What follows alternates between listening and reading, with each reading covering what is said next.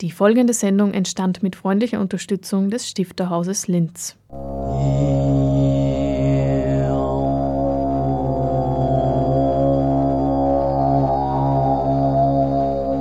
Literatur im Radio.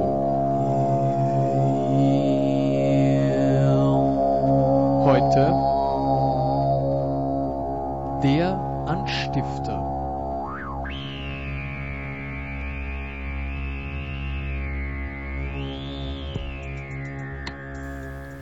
Hallo liebe Hörerinnen und Hörer, ich begrüße Sie ganz herzlich zum Anstifter, dem auditiven Literaturmagazin des Stifterhauses im Kultur- und Bildungskanal von Radio Froh.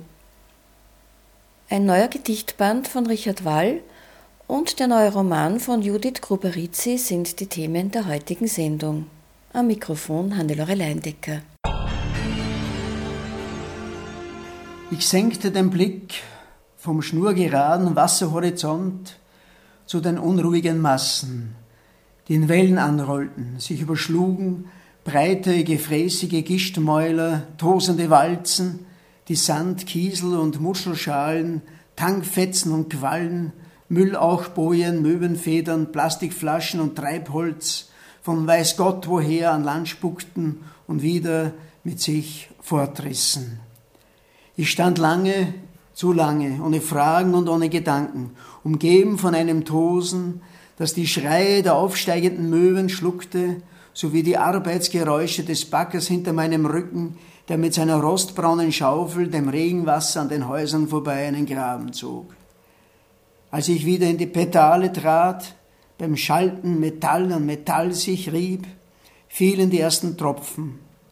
Torfrauch vermengte sich mit dem Geruch der See, und auf der Höhe der ersten Häuser schlugen mir Hagelkörner ins Gesicht. Die grauen Kügelchen tanzten und schlitterten, gepeitscht von Böden über der nassen Spiegel Asphalt. Das war ein kleiner Vorgeschmack auf Richard Walls neuen Gedichtband, in dem er, wie auch schon in vielen anderen seiner Werke, die Faszination Irlands in Worte fasst. Der Titel Ekil Verse vom Rande Europas lässt beim ersten Lesen an die griechische Sagenwelt denken. Aber mit dem Helden Homers Achill haben die Gedichte nichts zu tun. Ja, eigentlich äh, spricht man also, also Achill natürlich, äh, wenn es klassisch wäre, aber im Englischen spricht man es eben Achill aus und natürlich ist es irreführend weil äh, ich glaube, dass auch sehr viele Iren nicht wissen, woher dieser Name kommt. Äh, kommt wahrscheinlich von Akla, von dem, also das ist äh, das irische Wort für Adler, für diesen Seeadler, der auf dieser Insel über Jahrhunderte äh, genistet hat, bis dass er also vor ungefähr 100 Jahren also ausgerottet worden ist. Seit 1990 organisiert Richard Wall im Stifterhaus die Tage irischer Literatur und in seinem Prosaband Connemara im Kreis der Winde bringt er den Lesern und Leserinnen die Natur, Kultur und Sprache der Insel näher. Seit vielen Jahren hält er sich auch regelmäßig immer wieder in Irland auf. Was fasziniert ihn nun so an dieser Landschaft und ihren Menschen? Ja, das hängt eben wahrscheinlich mit meiner ersten Begegnung 1975 damals äh, zusammen, weil ich dort also verschiedene Aspekte von Irland sehr intensiv erleben konnte. Das war natürlich äh, die Begegnung also diesem Land, das also großartige Schriftsteller hervorgebracht hat. Und also einerseits, wie gesagt, diese Literatur, dann andererseits äh, die Landschaft, die also momentan ist im ersten Anblick vielleicht sehr herb wirkend, aber es hat auch eine sehr, sehr milde Seite und, und eine, eine sehr schöne Seite. Und äh, dann war da, damals äh, gab es auch diese Renaissance der der irischen Volksmusik. Und natürlich auch also der Gedanke oder die Tatsache, dass Irland eigentlich nie äh, Krieg geführt hat nach außen. Also sie haben sich zwar im Mittelalter die Clans untereinander nichts geschenkt und wurde dann sehr bald aufgrund eines Streites natürlich eh zwischen äh, einigen Königen, also dann von Irland konnte leicht äh, von England leicht besetzt werden. Und dieser lange Freiheitskampf der Iren, also wenn man will, äh, David gegen Goliath, das war natürlich auch äh, damals für einen jungen Menschen faszinierend. Du schreibst in deinem Nachwort darüber, wie du zu, deinen, zu deiner Inspiration kommst, dass du vor allen Dingen die Bewegung im Freien dazu brauchst. Ja, ähm, das hängt natürlich äh, auch damit zusammen, dass ich ganz gleich, wo ich bin, auch das Land und die Menschen kennenlernen möchte. Und das kann man eben nur, wenn man eben hinausgeht, wenn man mit den Leuten spricht oder wenn man eben durch das Land geht. Äh, einerseits eben, wie gesagt, zu Fuß oder äh, auch mit dem Fahrrad. Ich hatte äh, auf Akil ein Fahrrad zur Verfügung. Und wenn man sich also dann diesen Gegebenheiten aussetzt, dann ist es so, dass für mich zumindest direkt oder indirekt dann äh, etwas in Gang kommt, das dann ja, sich in Sprache übertragen lässt. So meine ich zumindest. Und mich, äh, glaube ich, davor bewahrt, also irgendwelche vorgefassten Formulierungen, die möglicherweise bereits vorhanden sind oder in der Literatur vorhanden sind, äh, dass ich das übernehme. Also mir geht es um diese, um diese Frische, um diesen frischen Zugang, um diesen äh, ungefilterten und äh, ich schaue dann sozusagen, was wird daraus, wird etwas daraus und kann ich da etwas umsetzen. Das heißt, mir geht es um eine gewisse Genauigkeit, erst einmal in der Beobachtung und dann auch natürlich in möglichen Umsetzen, was natürlich ein Transfer ist, eine Metamorphose ist, weil ja, äh, man weiß ja, man kann ja die, die, die Vielschichtigkeit einer Wahrnehmung, die ja äh, mit allen Sinnen passiert. Ich sage, mein sechster Sinn ist eben das Gehen, sind die, die Fußsohlen. Äh, das lässt sich ja natürlich nicht in Sprache übertragen. Also es wäre ja, wäre ja naiv zu glauben, also man kann das jetzt wirklich also abbilden und, und, und, und sozusagen für den anderen also so nachvollziehbar zu machen. Du warst dort als Artist in Residence im äh, Heinrich Böll Cottage. Mhm. Äh, was hat es da für dich bedeutet, äh, sozusagen auf Bölls Spuren zu wandeln? Ja, ähm, Böll hat sich das Haus ähm, mit seinem ersten Tantiemen, äh, mit seinen ersten Buchverkäufen gekauft und also ich schätze Heinrich Böll sehr als einen ähm, Autor, der sich in den 60er, 70er, 80er Jahren sehr stark also in die Politik in Deutschland eingebracht hat, aber gegenüber seines irischen Tagebuches äh, war ich immer ein bisschen skeptisch, weil er für mich da ein relativ äh, vereinfachtes und romantisiertes Irlandbild eigentlich vermittelt. Und dieses Buch hat andererseits äh, den Ausschlag gegeben, dass in den, ja, also nachfolgend dann vor allem in den 60er, 70er, 80er Jahren sehr viele äh, deutsche Touristen äh, nach Irland gekommen sind. Also mit diesem irischen Tagebuch von Heinrich Böll als Bibel könnte man sagen. Ich kann mich noch erinnern an meine erste Irlandreise 1975 und äh, diese jungen Kerle damals äh, in den äh, Jugendherbergen hatten fast alle also diese, dieses Buch bei sich und haben natürlich auch erwartet, dass äh, das alles so eintreffen würde. Wobei natürlich äh, Böll sich ohnehin abgesichert hat. Also er schreibt er da im Vorwort oder Nachwort, dass es also äh, keine Gewähr gäbe, dass er dieses, dass der Leser auch dieses Irland also erleben oder sehen werde. Es ist so, dass äh, dieses Cottage dort äh, außerhalb äh, von Dugat liegt, also ungefähr fast einen Kilometer muss man dann hinuntergehen zum Strand. Das heißt, es ist ein eher ruhiges Cottage, liegt schon also am Rande des Hochmoores dort und direkt unter dem Schliefmoor, unter diesem großen Berg, wie halt also äh, der Berg eigentlich äh, ganz banal in der Übersetzung heißt, also Schliefberg und Moor groß, der ja über 700 Meter hoch aufragt und als äh, Heinrich Böll dieses äh, Cottage gekauft hat, war das eigentlich wirklich sehr klein und bescheiden. Und mittlerweile hat das also diese Stiftung oder was immer das ist, also ausgebaut und ein Atelier dazu gebaut. Und ja, es ist eigentlich sehr angenehm, jetzt dort zu arbeiten, zumal wenn man alleine ist, weil es dann relativ geräumig ist, das Ganze. Ähm, bezüglich jetzt Spuren von Heinrich Böll, ich habe also einiges gelesen, vor allem also seine Briefe auch wieder, die er äh, aus Irland geschrieben hat. Und äh, da tritt eigentlich ein Heinrich Böll zutage, der sehr konservativ war, was die Familienplanung oder, oder überhaupt die Familiengestaltung äh, betrifft. Er hat zum Beispiel sehr intensiv gegen äh, die, die Pille gewettet, die quasi aus Amerika äh, kommt und also äh, das Glück der irischen Familien zerstören würde, weil eben also äh, die hohe Anzahl der Kinder in den Familien nicht, mehr gegeben äh, sei dadurch. Also äh, mittlerweile weiß man ja, dass also viele Kinder nicht in den Familien groß geworden sind, sondern also es gab natürlich auch außereheliche Schwangerschaften und äh, diese Mädchen oder jungen Frauen wurden dann in eigene Heime gesteckt, das Kind wurde ihnen weggenommen, das wurde, Kinder wurden dann adaptiert, zum Teil also von, in Amerika drüben und so weiter. Also äh, dieses, dieser Hochgesang auf äh, die vielen Kinder oder überhaupt auf das Kinderkriegen, das hat natürlich auch eine, eine Schattenseite. Und wenn man sich diese naiven Briefe oder, oder Reaktionen oder Einschätzungen von Böll äh, äh, liest heute, dann äh, steigen einem eigentlich die Grausbirnen auf. Nicht? Das ist einerseits deine Kritik, andererseits ähm, hast du zum Beispiel ein Gedicht in englischer Sprache, wo das du Heinrich Böll auch widmest, also an seinem Schreibtisch.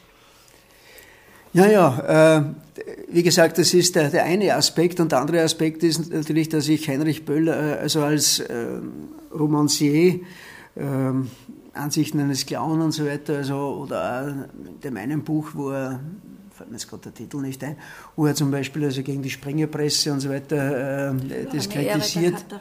Ja, genau, ja. die verlorene Ehre der Katharina Blume.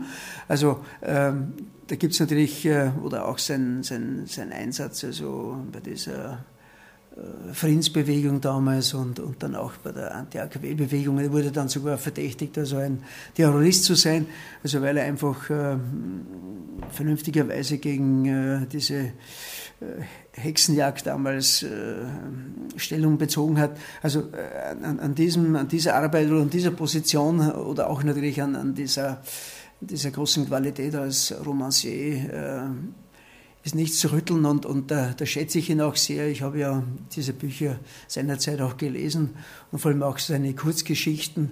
Ähm, das sind natürlich äh, Texte, die, die bestehen werden und äh, da ziehe ich natürlich den Hut und, und äh, natürlich äh, äh, habe ich nicht nur die Hand gebissen, die mich äh, gefüttert hat sozusagen.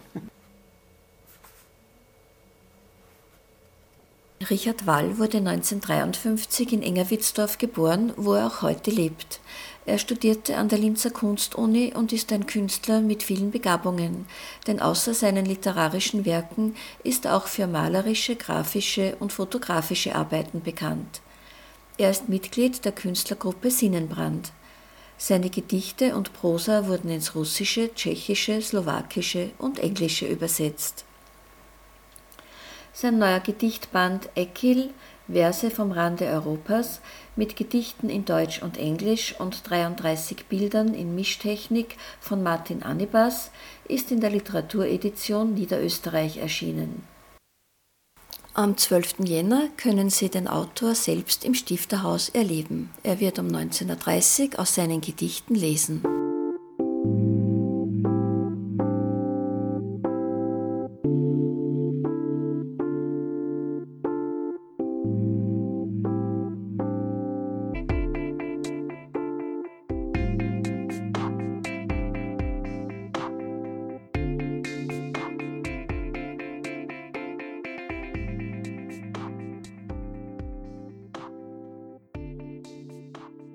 Jeden Tag ein Foto.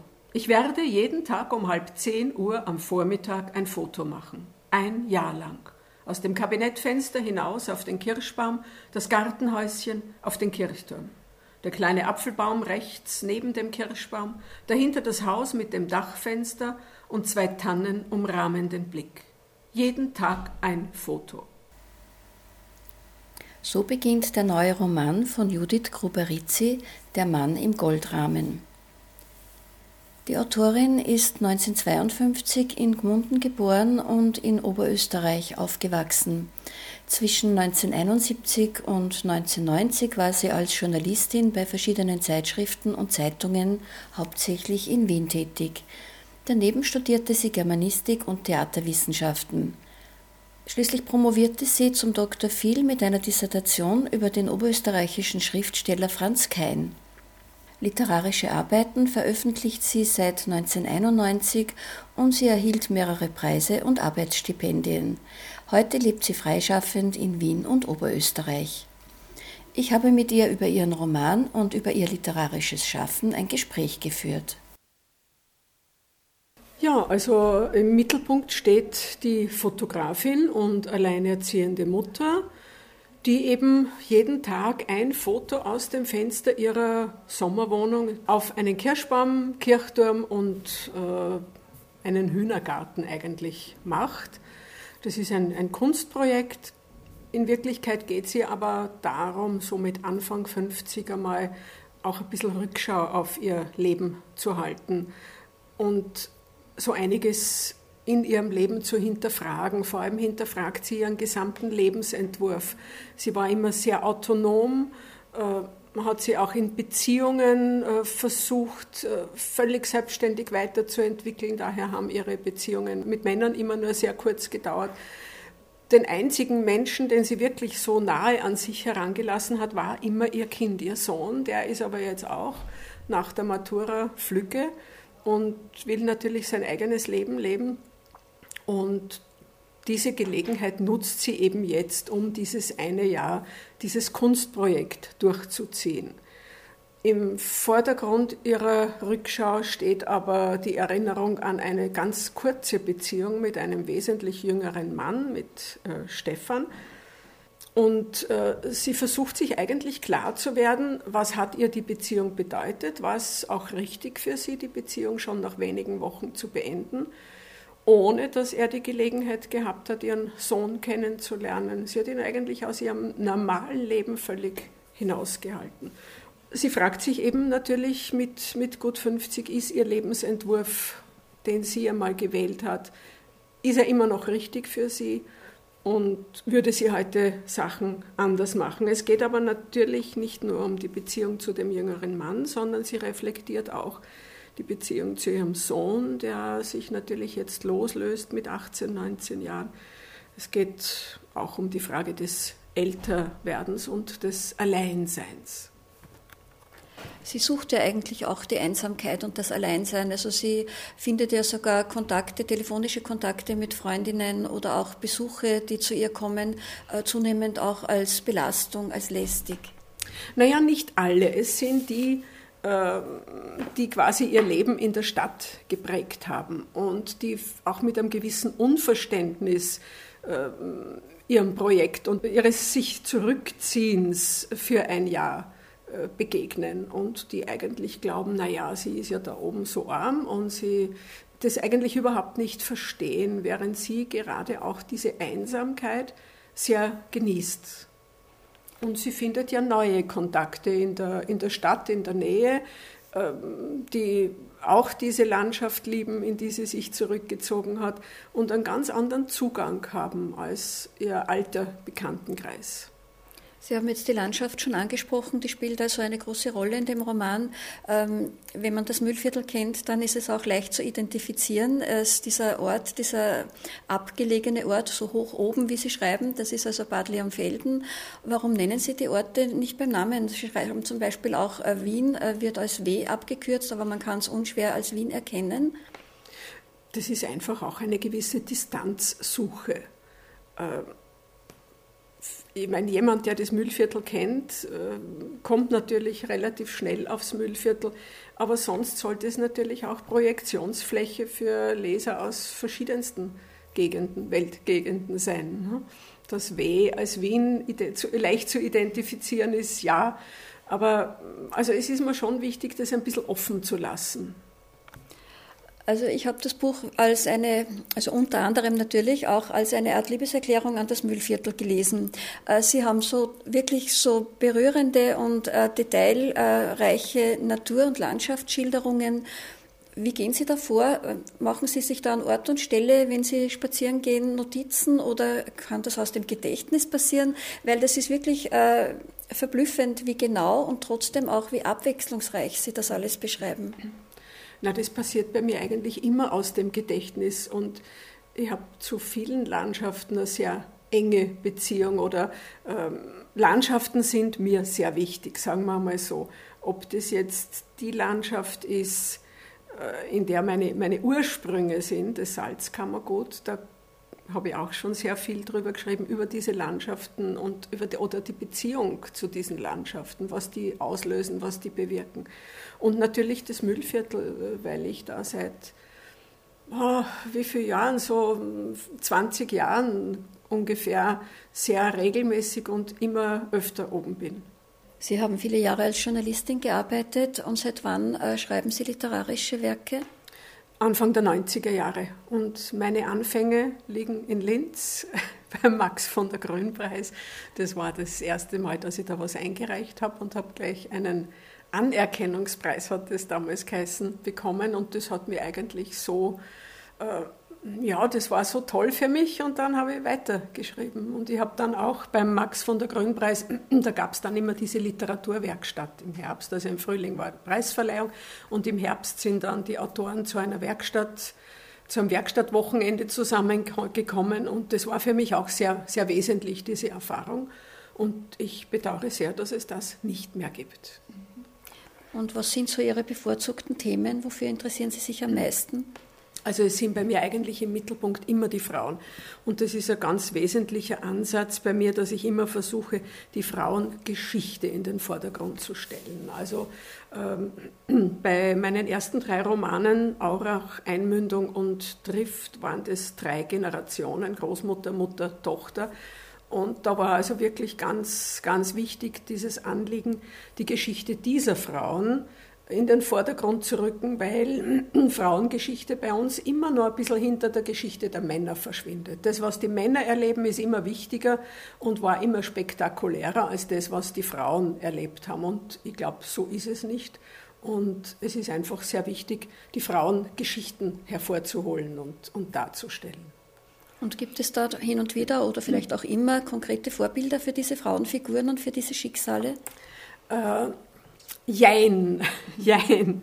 Also bei Aurach ist es sicher die Geschichte meiner Großmutter, ja, äh, wo es einfach wirklich auch so war, dass meine Mutter immer eher die Geschichte meines Großvaters, die natürlich viel spektakulärer war in ihrer Art, erzählt hat und die Geschichte meiner Großmutter nur so nebenbei irgendwo dann berichtet wurde. Und meine Großmutter war zum Beispiel überhaupt kein Mensch, der von sich sehr viel erzählt hätte.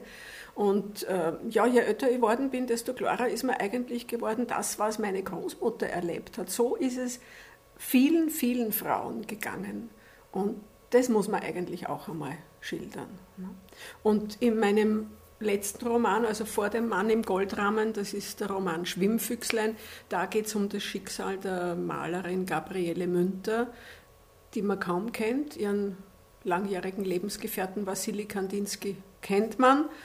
Und sie war aber auch eine sehr, sehr interessante Frau und die einfach auch sehr gelitten hat in dieser Beziehung. Und ich bin dann eigentlich drauf gekommen, dass es ganz viele Künstlerinnen gibt, die ihr ganzes Leben lang wahnsinnige Probleme gehabt haben in Beziehungen oder überhaupt also mit, mit Männern, die sie immer bevormunden wollten, die sie immer irgendwie klein halten wollten in ihrer künstlerischen Arbeit. Und da ist also die Künstlerin im Vordergrund.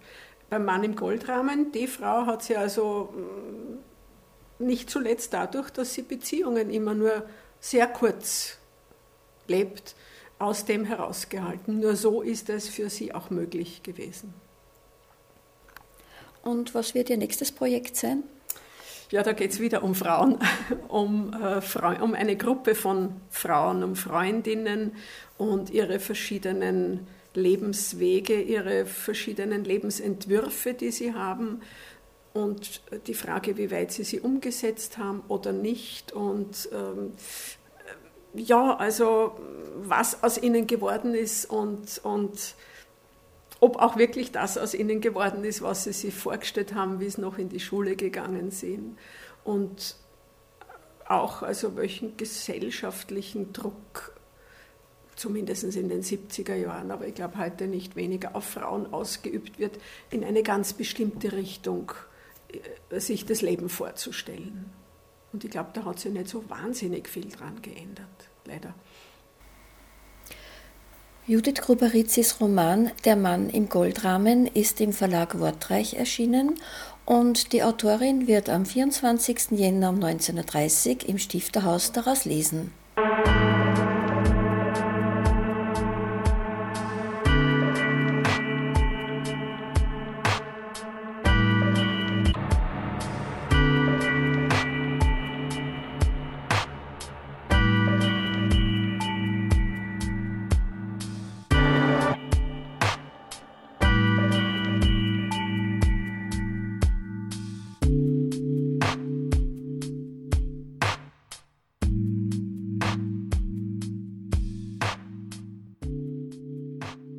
Und nun das Programm des Stifterhauses im Jänner.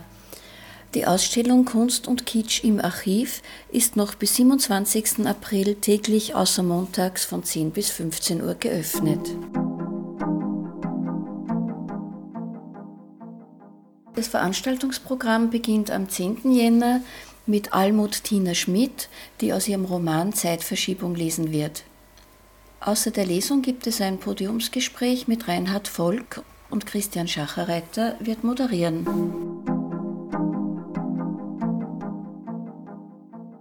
Hans Eichhorn und Erwin Einzinger lesen am 12. Jänner aus ihrem Langgedicht, das sie gemeinsam verfasst haben, mit dem Titel Herbstsonate. Weiters wird Richard Wall zu Gast sein. Er liest aus Eckil Verse vom Rande Europas als Artist in Residence im Heinrich Böll Cottage mit Bildern von Martin Anibas. Die Einführung hält Alexandra Milner. Die Gruppe Neue Mundart besteht nun seit 20 Jahren. Zu diesem Jubiläum gibt es am 16. Jänner eine Lesung mit Engelbert Lasinger, Hans-Dieter Meiringer und Bruno Meyer. Die Einführung hält Klaus Huber. Es ist eine Veranstaltung des Stelzhammer Bundes Linz.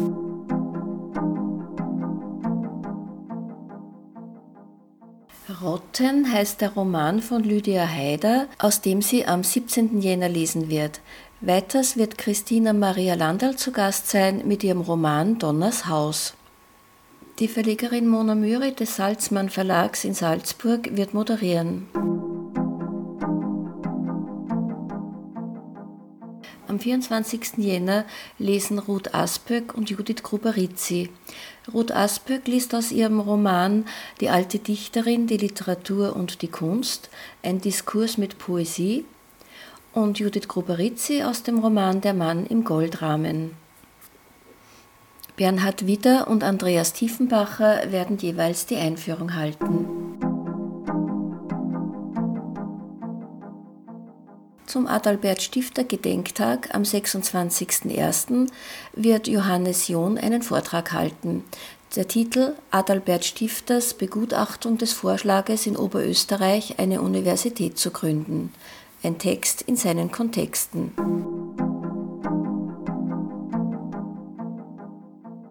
Eine weitere Veranstaltung zum Adalbert Stifter Gedenktag gibt es am 31. Jänner mit der Buchpräsentation von Michael Donhauser mit dem Titel Waldwand eine Paraphrase. Petra Maria Dallinger wird einführen. Und ab 18 Uhr wird im Seminarraum im ersten Stock der neue Film Adalbert Stifter sein Leben und sein Werk gezeigt. Genauere Informationen über die einzelnen Veranstaltungen können Sie der Homepage des Stifterhauses entnehmen www.stifterhaus.at. Die Jänner-Sendung ist damit auch schon wieder zu Ende. Sie wird morgen um 8 Uhr wiederholt und auf der Radio Froh Homepage können Sie sie jederzeit downloaden oder streamen www.froh.at/kultur. Den nächsten Anstifter gibt es am 1. Februar, wie immer um 17.30 Uhr. Fürs Zuhören bedankt sich Hannelore Leindecker und verabschiedet sich.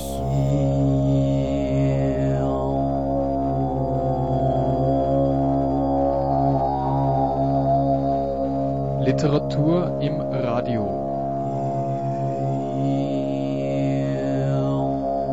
Heute der Anstifter.